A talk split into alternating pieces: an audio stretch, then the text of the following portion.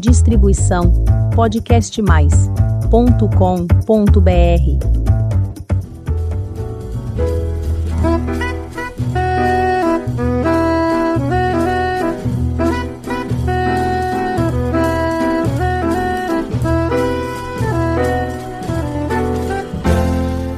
Olá, eu sou a Elizabeth Junqueira do canal Avosidade.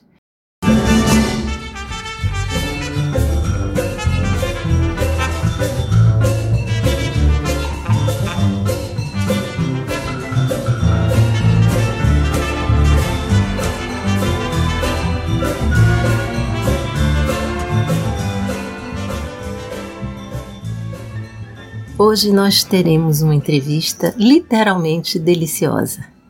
Nossa convidada é a Neca Mena Barreto, chefe conhecidíssima, nutricionista de formação e diz que o principal ofício da vida dela é celebrar, cultivar e nutrir a vida.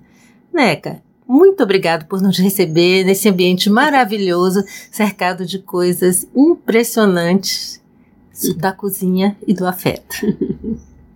É, é um prazer estar aqui contigo, Elizabeth.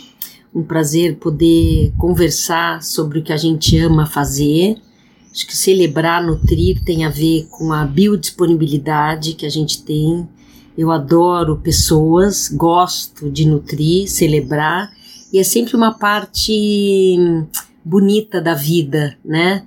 Comemorar, repartir, compartilhar, dividir o pão, né? A palavra pão, companheiro, vem de pão, é muito lindo isso. E, e tá sempre. Eu venho de uma família muito grande, onde a minha bisavó já, já escreveu um livro sobre comida. Sim. E as receitas dela eram aquelas receitas assim de 60 gemas, aquela quantidade de aquelas panelonas, ela adorava oferecer.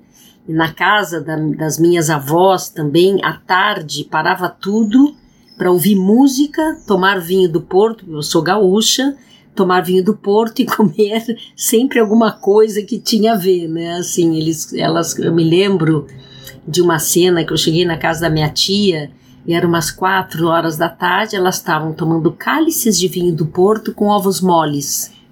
Então, assim, é uma coisa que eu me lembro com carinho, porque sempre tinham encontros.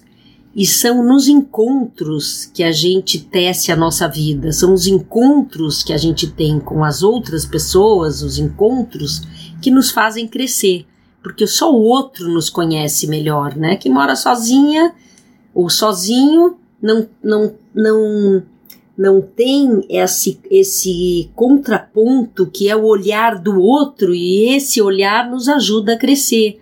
Olha, o que tu fizeste ontem foi isso, eu acho que a gente pode sempre estar tá alinhando a nossa vida e é o outro que nos ajuda a crescer e a subir montanha, que é um pouco esse a vida, né, que é um subir e descer de montanha. De vez em quando tem umas planícies, uns oásis assim, mas são através dos desafios que nos ajudam a gente a fazer as passagens que a vida nos, nos apresenta. Quer dizer que esse amor pela culinária, pela uhum. gastronomia já vem uhum. de pequenininha, não é? Sim, sim. Acho que a cozinha, na geografia da, da minha casa, era o lugar mais interessante, assim, onde chegavam coisas. Eu me lembro do cheiro da gaveta de açúcar mascavo, eu tenho 21, 28.343 dias hoje. Então, assim, e na minha casa já se usava, naquela época não era comum ter iogurte, por exemplo. A minha mãe já fazia iogurte. Tinham gavetas de açúcar mascavo, gavetas de arroz integral, gavetas, gaveta do feijão do dia a dia, gaveta de arroz. E eu me lembro do cheiro da gaveta do açúcar mascavo. E é uma coisa assim que a minha casa sempre foi muito saudável no comer. Tinha galinheiro, tinha horta, minha mãe gostava muito uh, de promover alimentos que tinham cores. Então a salada, quem não comia a salada já não ia pro, pro segundo round da refeição. Então sempre vinha uma salada e depois o arroz, feijão, os complementos, a carne e tal. Sou gaúcha, então a carne era uma coisa, infelizmente, que se comia muito. Atualmente as pessoas estão diminuindo e eu acho que os nossos, o nosso futuro é um dia os nossos as, as famílias que virão, os, os nossos filhos, os, netos, os, os filhos, bisnetos. netos vão dizer mas é verdade que vocês comiam carne todos os dias? Porque se todo mundo comer carne todo dia, não vai ser possível viver, porque cada dia mais estão desmanchando e deforestando as florestas do mundo para criar criação de animais. Então, e fora como tratam muito mal, né, coitados dos animais. Então, só é possível a vida favorecer um mundo melhor se a gente diminuir drasticamente ou não comer mais carne. Então, o nosso futuro é vegetariano, não tem jeito. E como é que foi a preparação do primeiro prato? Ainda menina, ah, imagina. Ainda foi, eu, é. foi com a mãe, foi com a avó, Nossa, como é que foi? Não me lembro o primeiro prato, eu não me lembro, mas eu me lembro muito de atividades da cozinha. Eu me lembro de brincar com as formiguinhas, eu adorava colocar as folhinhas de cinamomo, que era a árvore que tinha na frente da minha casa, lá em Porto Alegre, e colocar as folhinhas de cinamomo e fazer o caminho das formiguinhas para elas já terem as folhinhas na mão para poderem levar pro, pro formigueiro, né? Eu me lembro de, disso, eu me lembro de panelinhas pequenas, eu me lembro da nossa casa de boneca que eu tinha com, a, com as minhas primas, com a minha irmã Jaque também. E eu era cozinheira. Na casa de bonecas eu era cozinheira. Eu adorava fazer as mesinhas. Mas o primeiro prato eu não me lembro. Eu me lembro de assim, de abrir essa questão da cozinha, de fazer comida para outras famílias. Em Porto Alegre era muito difícil fazer os banquetes. Eles sempre queriam um churrasco, então eu terminava colocando outras coisas que não são carnes na churrasqueira, para ver se eu mudava um pouco o hábito. Mas hábito é uma coisa que é muito central e sólida, e desmanchar o hábito é uma coisa que a pessoa precisa muito, assim, uh, precisa de muita força de vontade. Não era eu, uma, uma banqueteira, de mudar o hábito, não era eu que seria fazer, que faria esse papel de mudar o hábito das pessoas, né?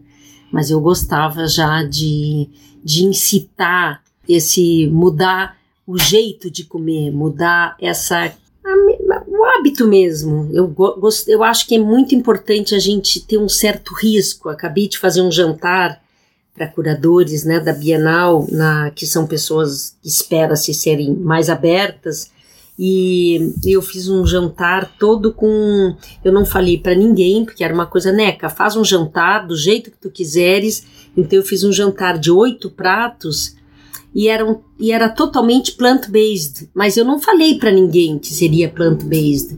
E o início dele, eu pensei num banquete pré-Brasil que quando antes dos europeus chegarem nessa terra, é, o que, que tinha de sabor? Então eu fiz só sabores assim primeiros das frutas que existiam aqui antes dos europeus chegarem. Então tinha açaí, tinha jabuticaba, tinha goiaba, tinha umbu, todas as frutas, tipo, tinha cupuaçu. Então um, um pouquinho de cada fruta e uma colherinha de cafezinho assim, e cada era como se fosse uma paleta aqueles pratinhos que tinham furinhos assim, e cada, cada buraquinho era um sabor que eu não, não manipulado. Foi um jantar que eu não manipulei o sabor, eram sabores puros. E daí, olha, esse era o sabor que nós tínhamos antes dos portugueses, holandeses, franceses chegarem nesse continente. E foi muito interessante, porque estava todo mundo aberto para isso. O açaí puro é um gosto de terra, é que nem o chá verde no Japão. Quando tu come, quando tu toma o chá verde, tu sente gosto de terra. Mas é sempre bom porque nós estamos muito domesticados no nosso sabor. Ah, isso eu gosto, isso eu não gosto. É muito assim, simpático, antipático. Isso aqui é simpático para mim, isso aqui não é. E tu aprender um novo sabor é que nem aprender uma língua tu tu desenvolve outros outros gestos aprendendo a conhecer um novo sabor, principalmente quando não é manipulado. Então era goiaba, açaí puro, cupuaçu puro, que são jabuticaba pura, que tem um pouco de tanino, né? Ela, ela prende até um pouco na boca quando a gente apresenta ela com casca. E foi muito bacana essa experiência. Não tinha muito sal, porque nossas etnias não, não usam sal, porque muitos que estavam longe do mar usam uma, uma plantinha que tem uma mineralidade, mas não é o cloreto de, de, de sódio. Então eu usei nada de sal e o sal tinha na mesa para quem pedras de sal para quem sentisse falta da, do sal daria uma lambidinha nas pedras de sal que estavam na mesa. Então foi uma experiência. Eu sempre gostei desse correr risco e fazer esse, esse ritual, principalmente quando o ritual é com 12 pessoas, que elas podem dividir isso, nossa, que estranho, que não, porque a gente aprende. A gente fazer sempre a mesma coisa é muito é muito monótono. E eu acho que também as especiarias que estavam na mesa dão também ritmo ao prato. Então a pessoa botava um pouquinho das pimentas, os franceses, eles podem comer um queijo por dia e estarem sempre variando. Nós podemos comer com tantas pimentas e tanta diversidade que existe no Brasil de frutas e também pimentas, a gente pode comer uma pimenta por dia e está sempre modificando o sabor. Ou uma moqueada já muda o sabor do que uma seca no sol. Então, nós temos na América também, no México tem bastante pimentas e chiles tal, e cada uma tem seu sabor sua história para contar. Eu acho isso muito bonito. E a gente falando aqui de gerações e junto com a comida, você acha que nós nos afastamos nessa geração agora da nossa brasilidade, ou seja, dessas comidas brasileiras, ficou tudo, como você diz, de uma certa forma monótono, né? É, é, atualmente se fala e se quer e tá muito assim uh, não sei se eu digo a palavra na moda, mas referenciar o Brasil. Então, uh, nos anos 80, isso não era muito comum. Então, hoje, tu pode fazer um banquete como prato principal se a mandioca e todo mundo achar legal. Nos anos 80, quando eu comecei a trabalhar, era as pessoas gostavam do que era de fora. E atualmente existe uma valorização do que é do Brasil. E isso é interessante. Então, acho que nunca se falou tanto de alimentos brasileiros, das pimentas, da mandioca, de todas as denominações que a mandioca tem, o tucupi, uh, o tucupi negro, uh, as, todo, tudo que é fermentado, todos os tipos de mandioca que existem no Brasil, a priprioca, uh, tantas coisas, mesmo que eu te disse agora, o puxuri, o cumaru, a fava tonka que nasceu no Brasil, a fava de Aridã que veio com, os, com, com os, as comunidades quilombolas que cultivaram aqui, uh, o açaí, uh, o açaí não manipulado é bem difícil encontrar em São Paulo. A gente sempre tem que pegar do norte do país mas eu acho que atualmente se fala bastante dos alimentos que são brasileiros e acho que todo mundo tem uma curiosidade e isso, né, com a história das redes sociais que eu nem uh, honro muito, precisaria até honrar mais porque me cobro, Neca, tu tem que postar, Neca, a Neca Gastronomia posta, mas a Neca Mena Barreto eu termino ficando com uma certa preguiça de estar tá sempre tendo que olhar para fora, porque a gente tem poucos momentos de, de ficar para dentro da gente e tudo nos leva para fora. Então eu gosto muito de quando eu tô assim quietinha no sítio, ficar mais na minha.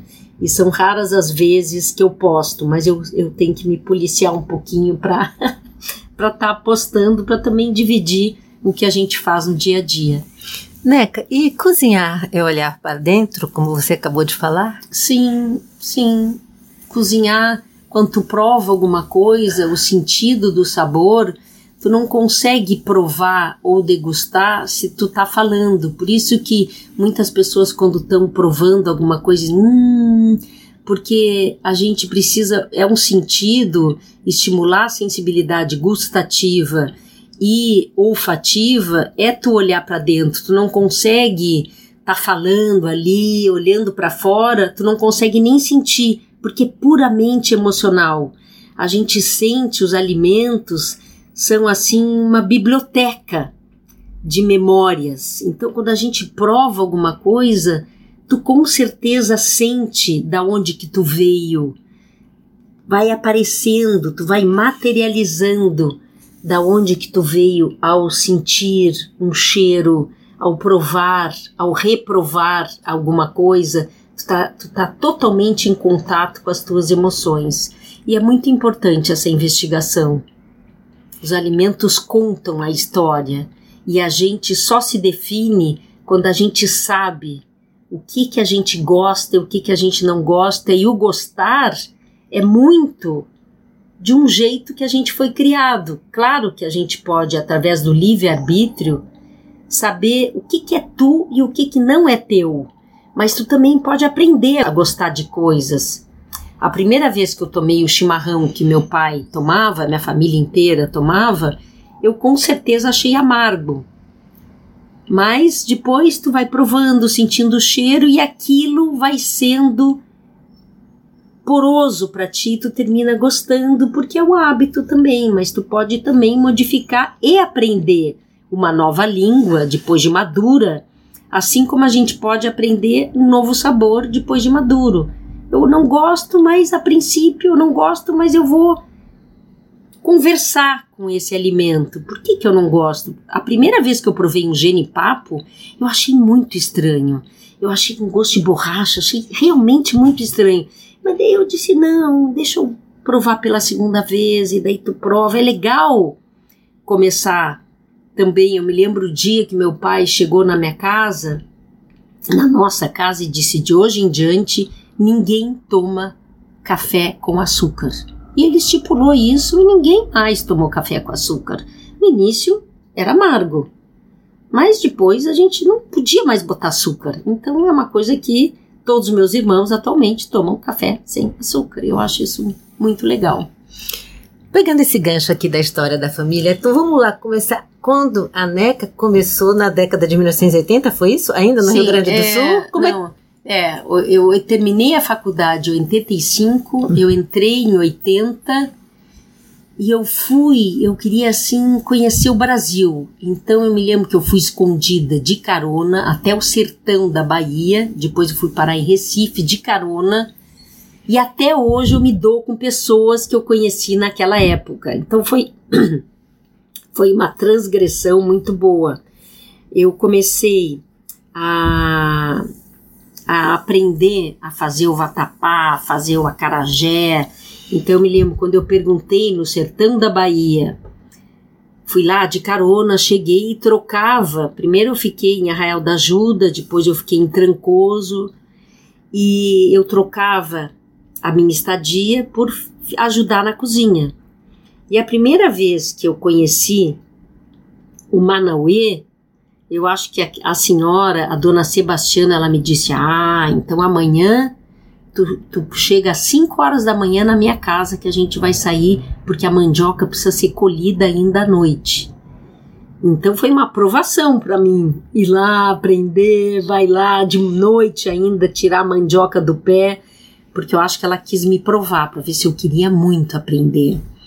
E assim eu aprendi a fazer o manauê, o vatapá. Eu me lembro que eles faziam com fruta-pão. Uhum. A fruta-pão não é nossa, não é brasileira. Eu tenho a impressão que a fruta-pão é da Índia. Eu não tenho certeza, mas não é nativa do Brasil. Mas a gente fez com vatapá de fruta-pão, achei muito interessante. E daí a gente, eu acho sempre bonito aprender um gesto, aprender uma, um, a misturar alguma coisa. E foi o vatapá que eu comecei a aprender. Naquela época a gente não comia acarajé no Rio Grande do Sul. Era muito raro, não era uma coisa gaúcha. E nós tínhamos menos elementos do que hoje em dia que tu consegue tudo, né? Consegue. Não tinha coentro no Rio Grande do Sul. Atualmente a gente encontra coentro no Rio Grande do Sul, assim como muitas outras coisas. O sushi chegou depois. Tinha, eu me lembro, tinha um restaurante japonês lá que eu achava interessantíssimo o sabor da folha shiso, que no Japão qualquer criança conhece e come, e para mim era muito estranho comer shiso. E tinha um japonês, eu ia assim, comia muito na borda, porque eu achava muito estranho. Atualmente qualquer criança come sushi, né? Incrível como o sabor também é uma coisa bem da cultura atual. E essa viagem assim pelo Brasil, uhum. passando, claro, a Bahia tem muita. É, é, é muito como baiana, né? Então aqui, é. eu aqui ouvindo frutapão fazia parte uhum. do café da manhã da minha família. Uhum, que legal. E é, foi, você foi para onde? Depois você voltou para o Rio Grande do Sul? Você já, Sim, já... não, eu fui, estava de férias, eu passei três meses. Sim. Mas as famílias que eu conheci indo para lá, até hoje, eu acabei de voltar da Chapada Diamantina que eu conheci nos anos 80. E a Yasmin, que eu conheci em Salvador, ela nem morava na Chapada, atualmente ela mora na Chapada. Então eu acabei de voltar de lá, porque todos os anos a gente se encontra, e já faz o quê? Anos 80, um tempão. Então fazem parte da minha história as pessoas que eu conheci nessa época. E eu acho muito interessante encontrar ainda, uh, que nem a gente encontra na Bahia, no norte do Brasil, tomar pupunha, tomar café com pupunha, a mandioca, o, o inhame, o cará, acho muito especial. Porque no, o pão é uma coisa europeia e tu tomar café com esse sabor diferente, que é o nosso mesmo, eu acho que é confirmar a nossa brasilidade. Eu acho muito. E é muito saudável, com certeza, né? Tomar um cafezinho com batata doce, ou com cará, ou com nhame, ou com mandioca, combina muito. E é uma coisa que o Brasil persiste nisso e que é uma coisa pouco europeia, né? Na Sudeste já e o próprio o Sul, que é mais europeu, sempre come, todo mundo come com pão, mas é muito mais saudável esses tubérculos, essas raízes, com certeza. E do Rio Grande do Sul, foi aí que começou essa, essa carreira de banqueteira, é, de chefe? Foi era bem difícil fazer um jantar em Porto Alegre. Imagina. não era muito difícil. E meu pai me levou para um psiquiatra quando eu disse para ele que eu queria ser cozinheira mesmo. Né? Apesar de ter feito nutrição, mas que eu queria mesmo, o lugar que eu achava mais interessante era a cozinha. E continuo achando. E, e meu pai me levou para um psiquiatra. Não, não é possível, minha filha depois ele relaxou e disse: Ah, eu já tenho, meu, eu tenho oito irmãos e tenho seis irmãos médicos. Meu pai é médico, meu avô era médico uh, por parte de mãe. E, e no final, eu, meu pai deu uma relaxada e disse: Ah, tudo bem, eu já tenho seis, já tenho sete que estão super bem, tudo bem, uma ser ovelha negra. E depois que meu pai relaxou, eu vim para São Paulo, porque eu também era bem difícil fazer jantares em Porto Alegre. E eu vim para São Paulo, e São Paulo, como tem mais gente, e tu morre, nasce, nasce, morre, muito mais do que viver em Porto Alegre, que era uma cidade mais tradicional, menor. Então acho que eu tive mais oportunidades em São Paulo e sou grata muito por essa cidade, por ter me dado essa profissão que eu continuo exercendo. Acho muito especial. E todos os dias, toda vez que eu faço um banquete, eu ainda fico em suspensão, com o coração batendo assim. E porque sempre é uma novidade, sempre é alguma coisa diferente que eu faço, uma receita diferente. Muitos a gente repete, claro, mas assim, eu sempre fico em suspensão quando eu começo a fazer um jantar.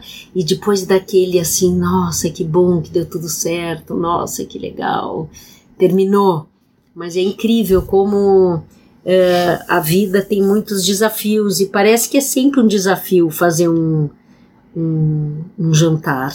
Eu sempre fico assim com o fôlego preso, assim. Depois, quando, quando termina, diz, nossa, que bom que acabou. Uhum. Neca, como é que a gente pode passar é, esse afeto hum. é, do cozinhar para o cotidiano e para as famílias, sem achar uhum. que é uma atividade cansativa, uhum. enfadonha, que é, uhum. é um desafio, não é? É. É, assim, quando a gente sabe a trajetória que um alimento faz para chegar na tua casa, quando tu, tu valoriza um alimento que é puro, quando tu valoriza, no caso, eu valorizo muito o ingrediente orgânico. Sou eu que compro, sou eu que produzo na minha casa. Bem, tem uma vez ou duas por semana uma pessoa que me ajuda, tanto na casa quanto na cozinha, mas eu sempre sei o que eu tenho na geladeira. Eu acho muito importante, se a gente não sabe o que tem na geladeira, quando tu abre um armário também tu não sabe o que tu tem, desculpa, então tu o que que tu sabe, né? Se tu acho que é muito importante a gente saber o que a gente está botando dentro da nossa boca, depois que a gente engole também, o alimento precisa fazer bem. Então, quando tu compra um alimento, que foi no caso o Sebastião que plantou, o Sebastião que trouxe até a mim, que é o meu, meu, meu pequeno produtor, que me traz o radíquio, as folhas, a cenoura, a beterraba, o feijão.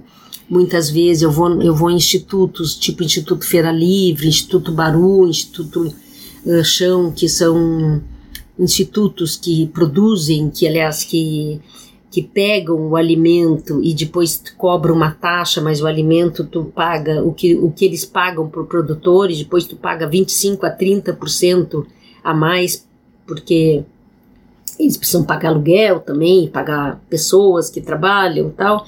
Então, assim, eu vou uma ou duas vezes por semana, eu vou, eu participo, eu não vou em supermercado normalmente. Então, tudo eu compro em feira e muitas vezes eu compro todas as coisas que não são feira, por exemplo, produtos de limpeza, nesses institutos, que são todos naturais. Então tu termina valorizando, porque o alimento fala contigo.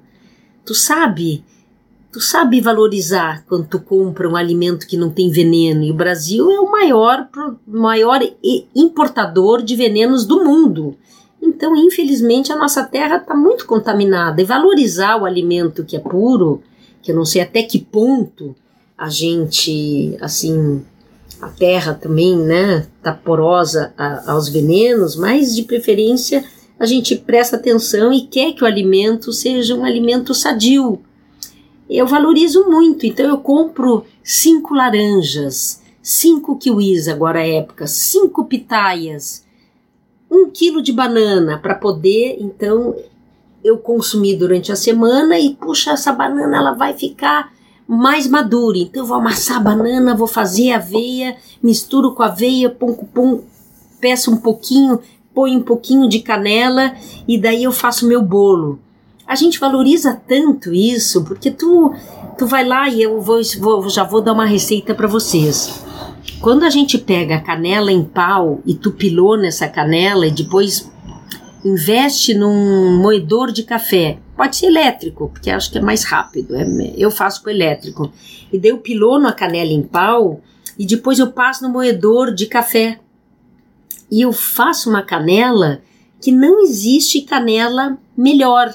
Eu ponho só um pouquinho eu adoro canela. A canela é feminina, a canela tem perfume. Eu me lembro do mingau que a minha mãe fazia de aveia e dava para nós, assim, tipo, sete porquinhos, assim, e dava, assim, eu me lembro dos pratinhos de sopa com, as, com, a, com mingau de aveia com canela por cima. Tem um afeto enorme por canela. Então eu ponho a canela e acho, assim, maravilhoso meu bolo.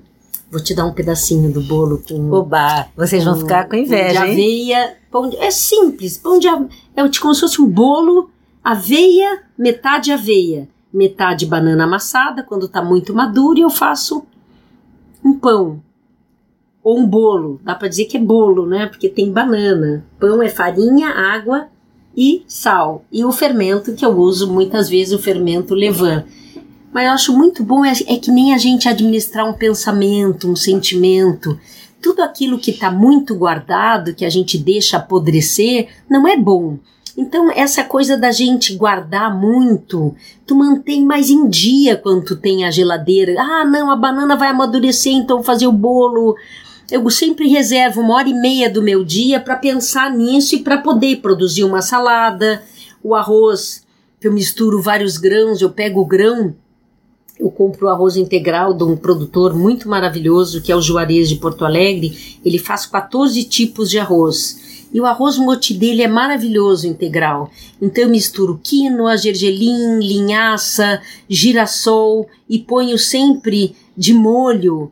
E o, e o feijão que eu uso, ou grão de bico, eu deixo de molho durante 48 horas e vou lavando ele.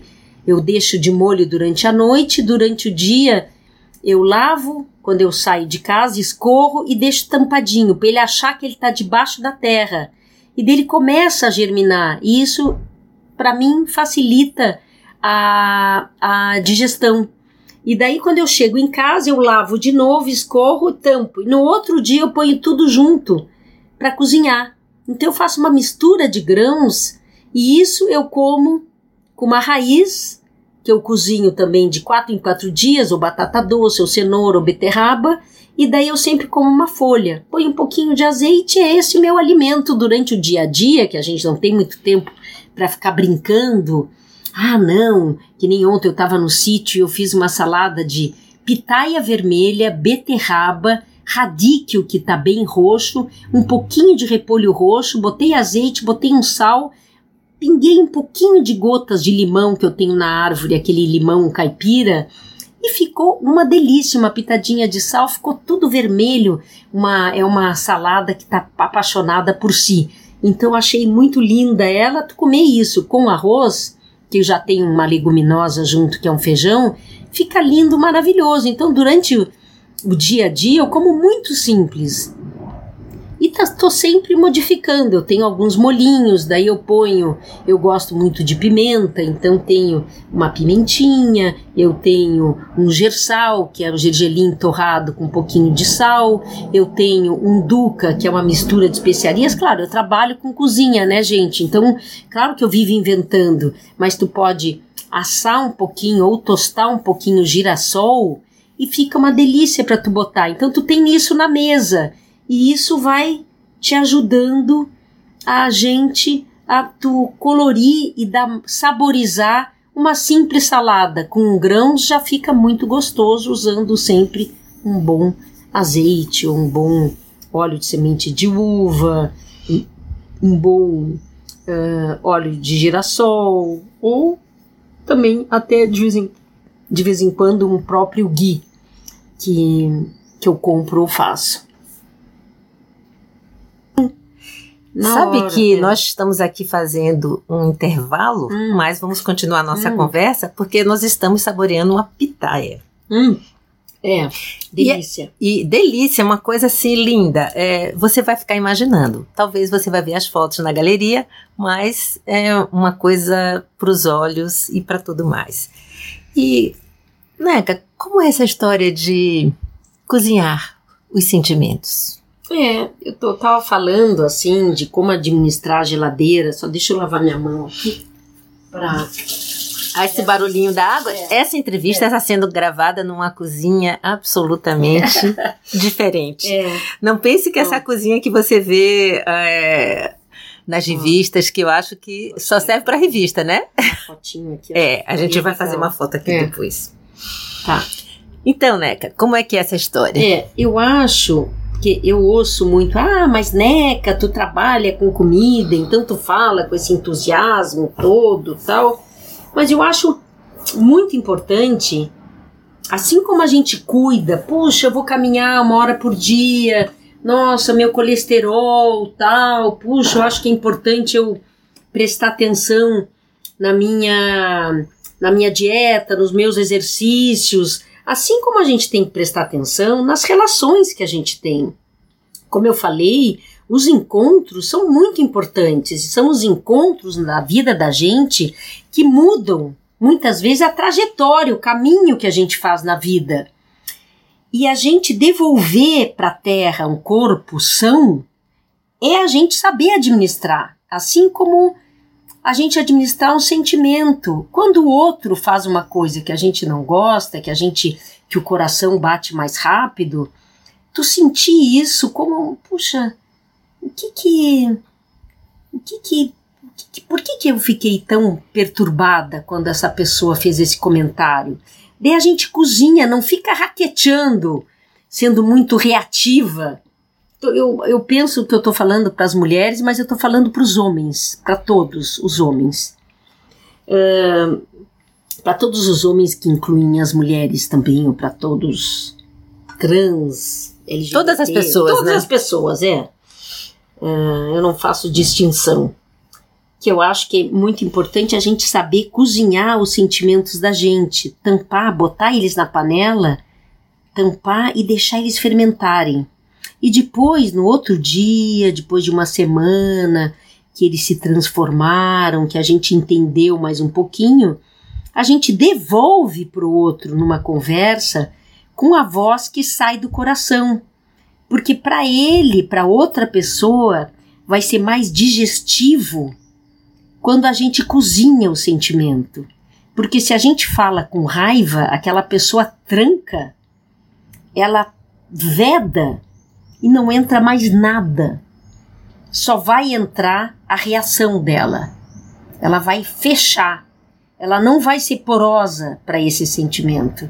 Então a gente cozinhar os sentimentos, tu transformar aqueles sentimentos em teus e depois devolver com carinho. Olha, eu realmente aquele dia eu achei que tu no sentimento não fala do outro, fala de ti. Eu fiquei muito aflita porque eu acho que a gente poderia, uh, eu poderia pensar que poderíamos conversar mais sobre esse sentimento que eu tive.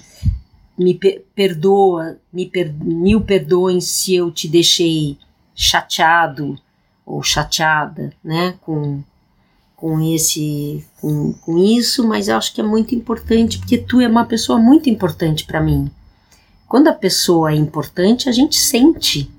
E tu conversar a respeito do que tu sentiu é sempre muito melhor. Então eu acho que é bom a gente cozinhar e estar tá em dia. Quando a gente põe embaixo do tapete, aquilo vai virando sólido.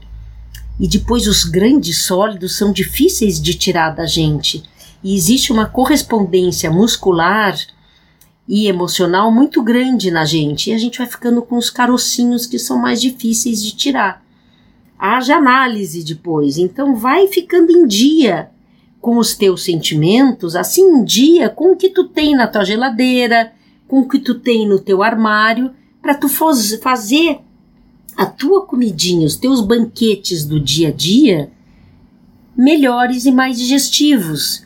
Acende uma velhinha ao comer, ritualiza, usa o talher mais bonito que tu tens, usa o prato mais especial e mesmo que tu esteja sozinha, acende uma velhinha e faça a refeição sem olhar para o celular, pertinho de ti, sentindo coisas boas, porque o alimento que tu engole é um alimento para ser nutrido, para ser digerido, para ser metabolizado.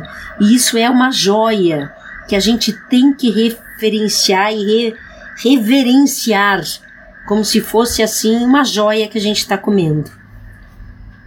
Oh, né? Ficaríamos aqui conversando e eu acho que você que está me ouvindo deve estar morto de curiosidade e de inveja. Tudo bem, mas é uma inveja boa porque as dicas foram preciosas e nós vamos aqui para Neca se despedindo da gente. Tá certo? Neca, por favor. Eu queria desejar para vocês uma boa digestão. Prestem atenção na geladeira, nos armários, na cozinha. Corram o risco de aprender uma coisa nova, fazer uma aula de cozinha, aprender a um gosto diferente, numa viagem, comer o que aquele povo pode te ensinar. Ah, mas eu gosto ou não gosto. Não seja só simpático ou antipático à comida. Todas as comidas merecem serem provadas.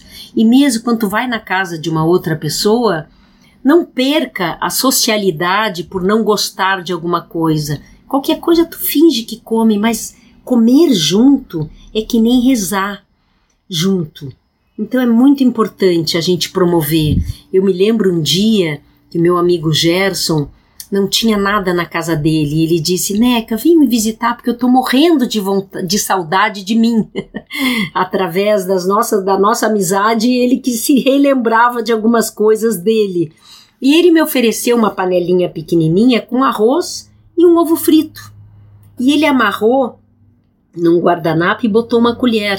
Eu nunca vou me esquecer disso, porque o que ele tinha, ele fez e foi uma refeição que eu nunca mais, assim, que sempre me lembro com muito amor, porque ele ofereceu o que ele tinha. Tu não precisa ter 18 coisas na mesa.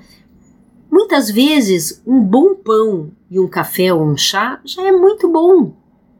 Um pedaço de queijo com café, um queijo, um pão, um vinho. Ofereça, troca, troque esse momento com a melhor amiga, um amigo, faça amizades e junto com isso ofereça alguma coisa que tu quer fazer ou que tu vai aprender e vai oferecer. E faça e dê de presente essa canela que eu acabei de ensinar num saquinho de Natal, porque o melhor presente é aquele que tu faz. Assim a gente tece o tempo melhor.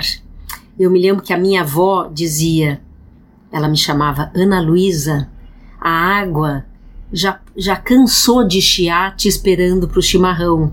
Então, assim, a gente, quando a gente, a gente entra no tempo real, quando a gente cozinha, porque a água, por exemplo, ela, quando ferve, é o tempo dela. Não adianta a gente acelerar. O pão tem que ser assado, é o tempo dele. Não adianta a gente acelerar o forno e a gente a, ajuda a ter um tempo melhor e nos ajuda a gente a amadurecer na vida, tu cozinhando porque esse é o verdadeiro, verdadeiro tempo, é o tempo que a gente cozinha. Então aprenda a bordar. Se não sabe cozinhar, conviva com alguém que saiba, que é sempre muito bem. A gente tem uma vida melhor quando a gente compartilha o que a gente faz, nem que seja um bordado, uma leitura. Compartilhe. É bom para a vida isso. Muito obrigada. Neca, muitíssimo obrigado por compartilhar conosco uhum. tantas coisas boas e bonitas e dividir aqui essa sua fantástica experiência. Obrigada, Elizabeth. E para você que está nos ouvindo pela primeira vez, visite o canal Avosidade. Tem muita história bonita como essa que acabamos de ouvir para você conhecer, aprender e se emocionar. Toda quinta-feira tem episódio novo às 16 horas. Muito obrigada pela sua companhia e até o próximo episódio.